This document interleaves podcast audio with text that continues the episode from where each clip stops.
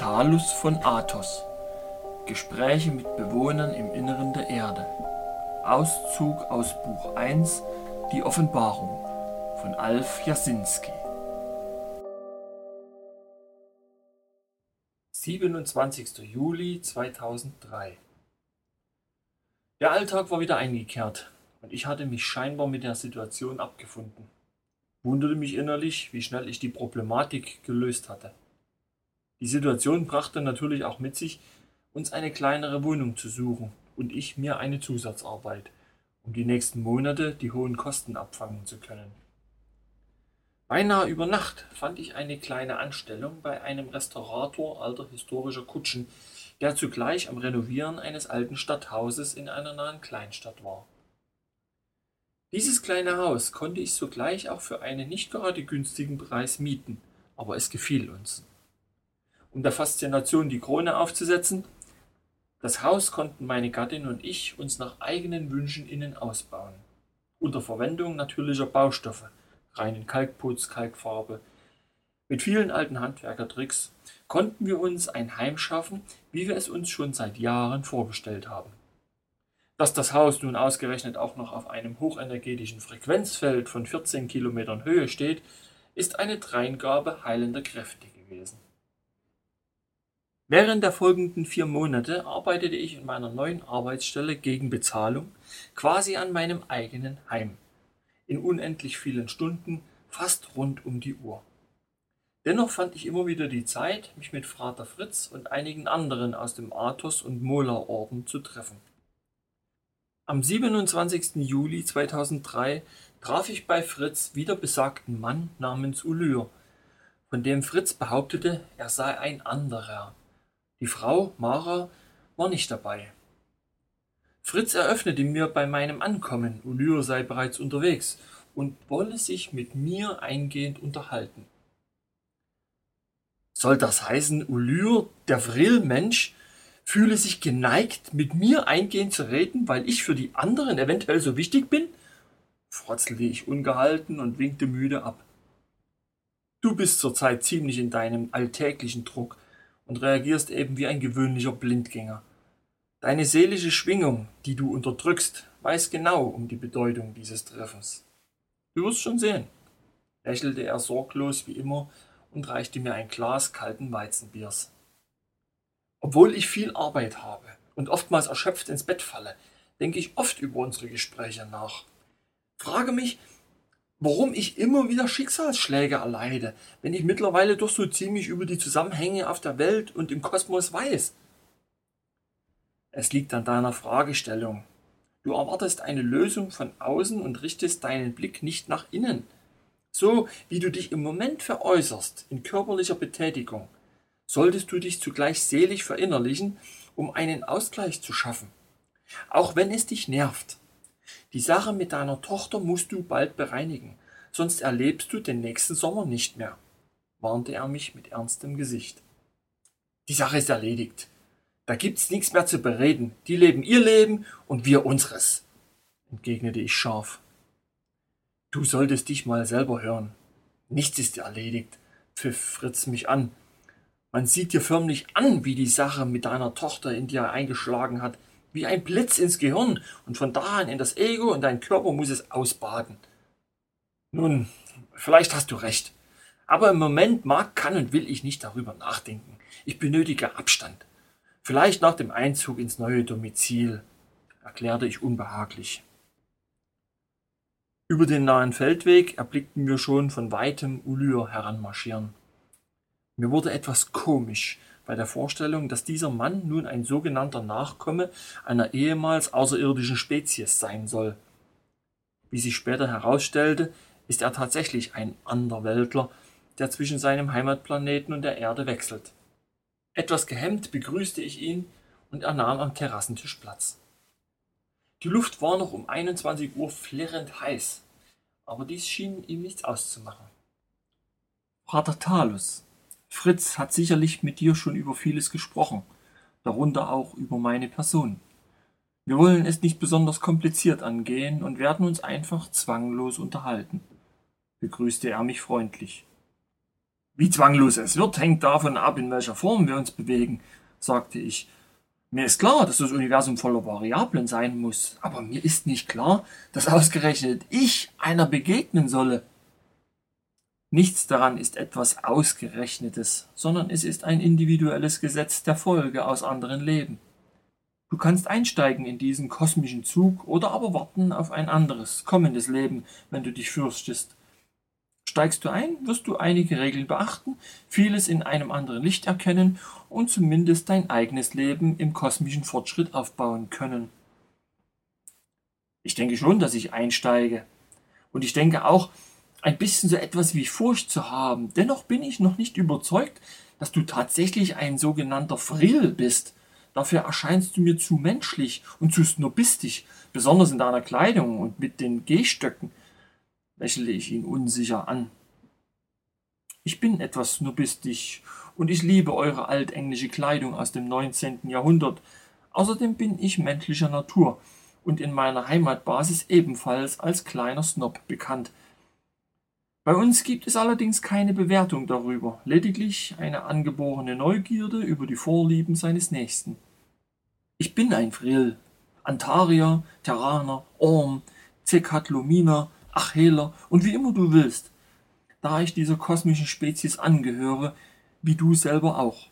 Es gibt auch noch andere Spezies nicht humanoider Natur und alle bezeichnen sich mit dem Oberbegriff Mensch natürlich jede Spezies in ihrer eigenen Sprache. Es gibt Insektoide, Reptiloide, Humanoide und Amphiboide. Letztere bereisen den Kosmos nur mental. Es gibt ferner gasförmige, energetische und pur geistige. Alles Menschengeschöpfe eines kosmischen Allgeistes, den keines seiner Geschöpfe beschreiben kann, aber sie wissen um es. Das Spektrum des kosmischen Lebens ist vielfältig und jedes für sich ein eigenes Wunder seines Ursprungs.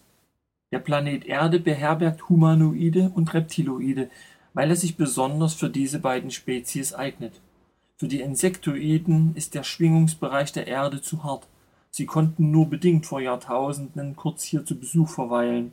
Selbst für mich ist eure Oberflächenfrequenz störend und beeinträchtigend, so dass ich immer wieder nach etwa zwei Monaten eurer Zeitrechnung in meine unterirdische Heimatbasis zur Erholung muss. Es würde mich ein längerer Aufenthalt zwar nicht umbringen, aber meine Denkgeschwindigkeit verringern und mich physisch anfälliger für seelische Erkrankungen machen.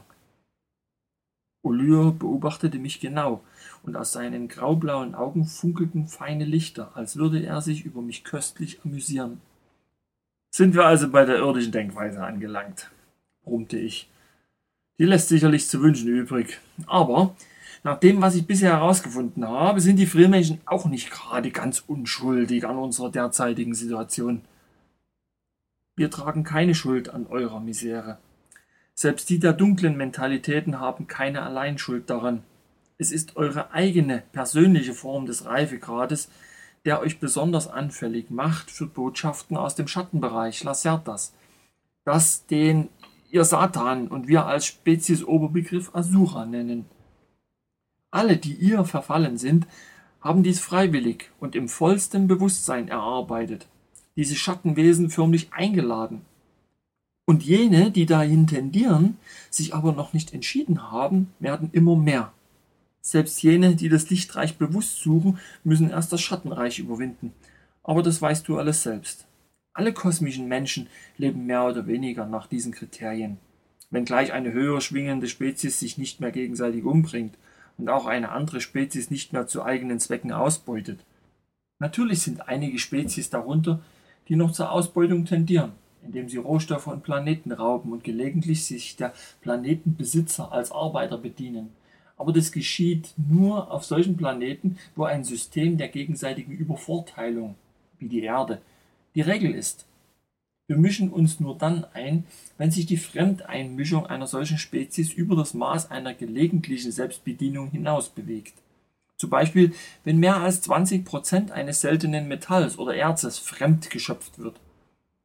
Wo wir so einen Raub feststellen und bemerken, dass die Planetenspezies dadurch in einen Entwicklungsengpass gelangen würde, lassen wir sogenannte Alternativen einfließen sei es in Form einer Energie- oder einer Alternativlegierung zur Sicherstellung eures Werdeganges.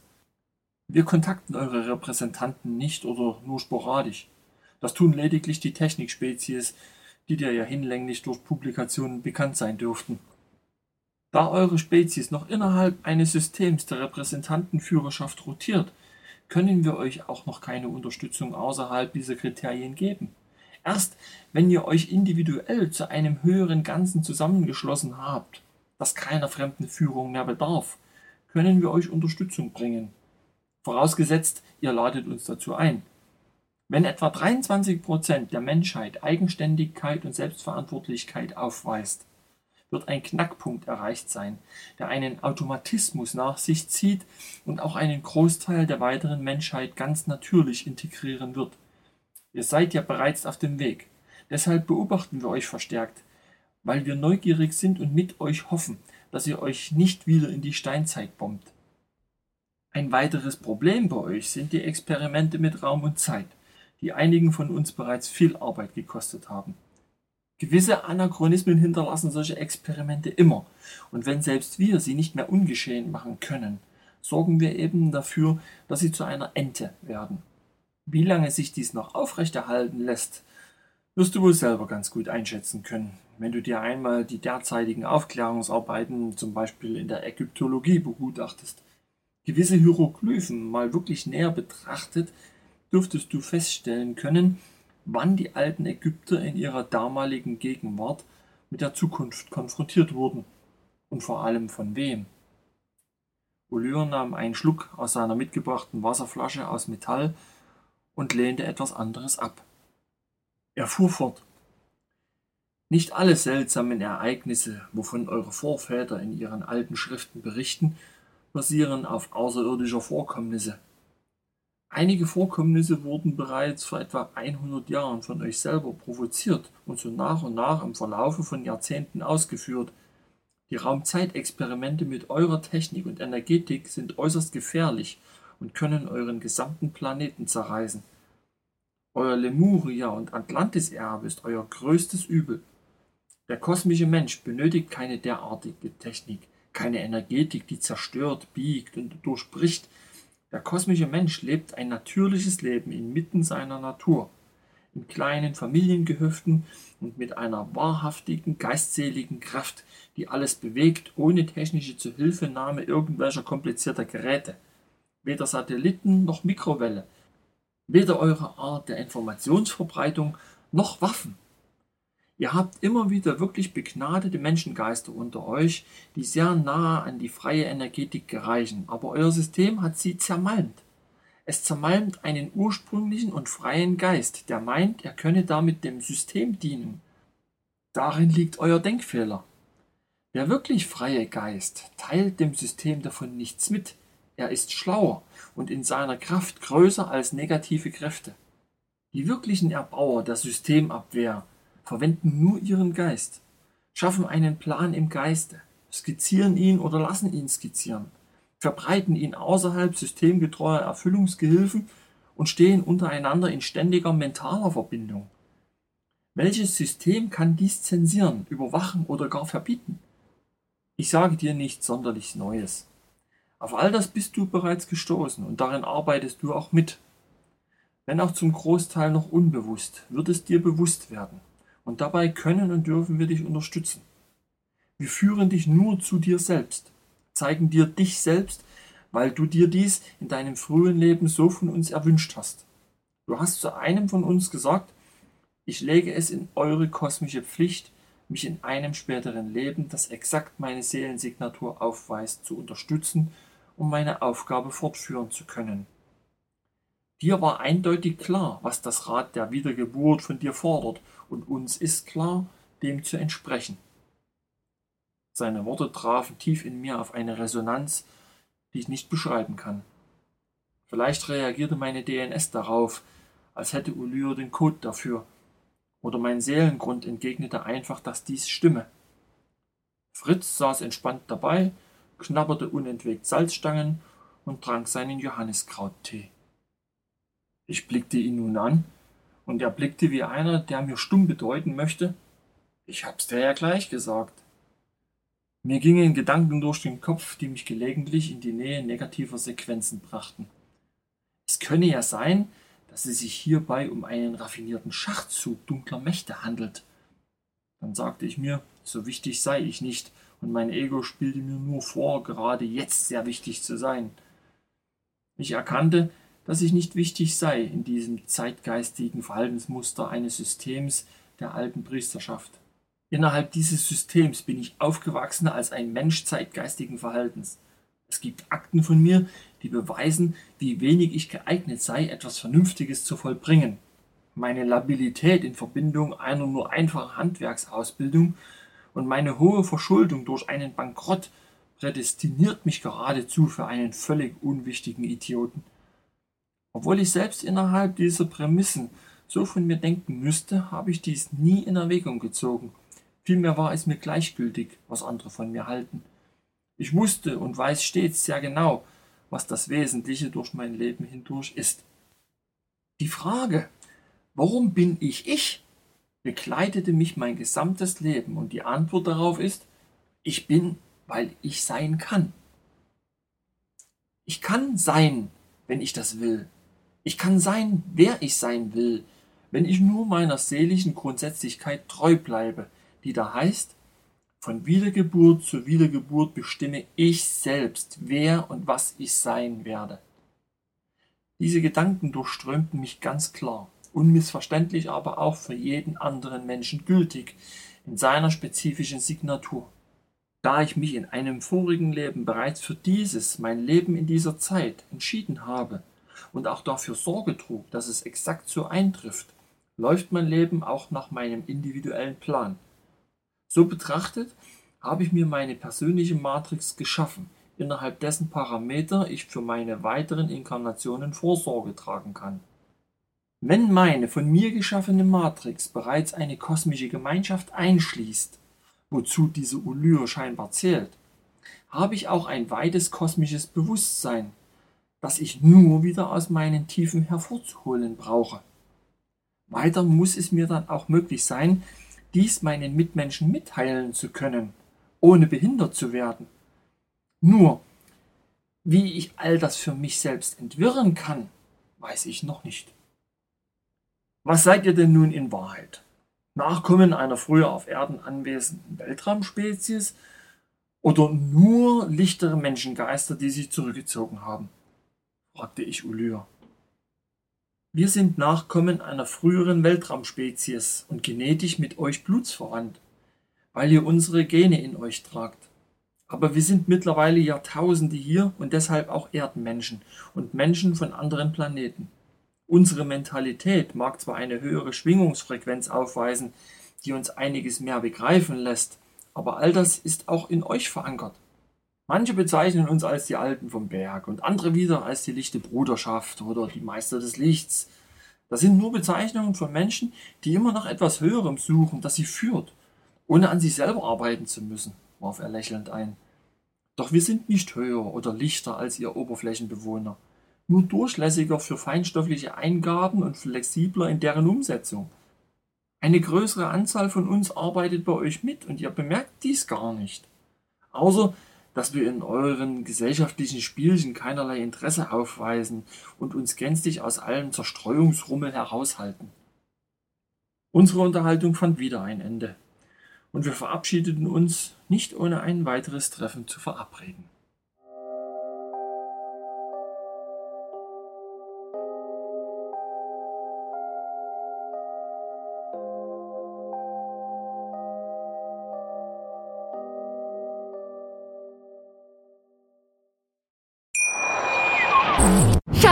Ich bin neu verliebt. Was? Da drüben. Das ist er. Aber das ist ein Auto. Ja, eben. Mit ihm habe ich alles richtig gemacht. Wunschauto einfach kaufen, verkaufen oder leasen. Bei Autoscout24. Alles richtig gemacht.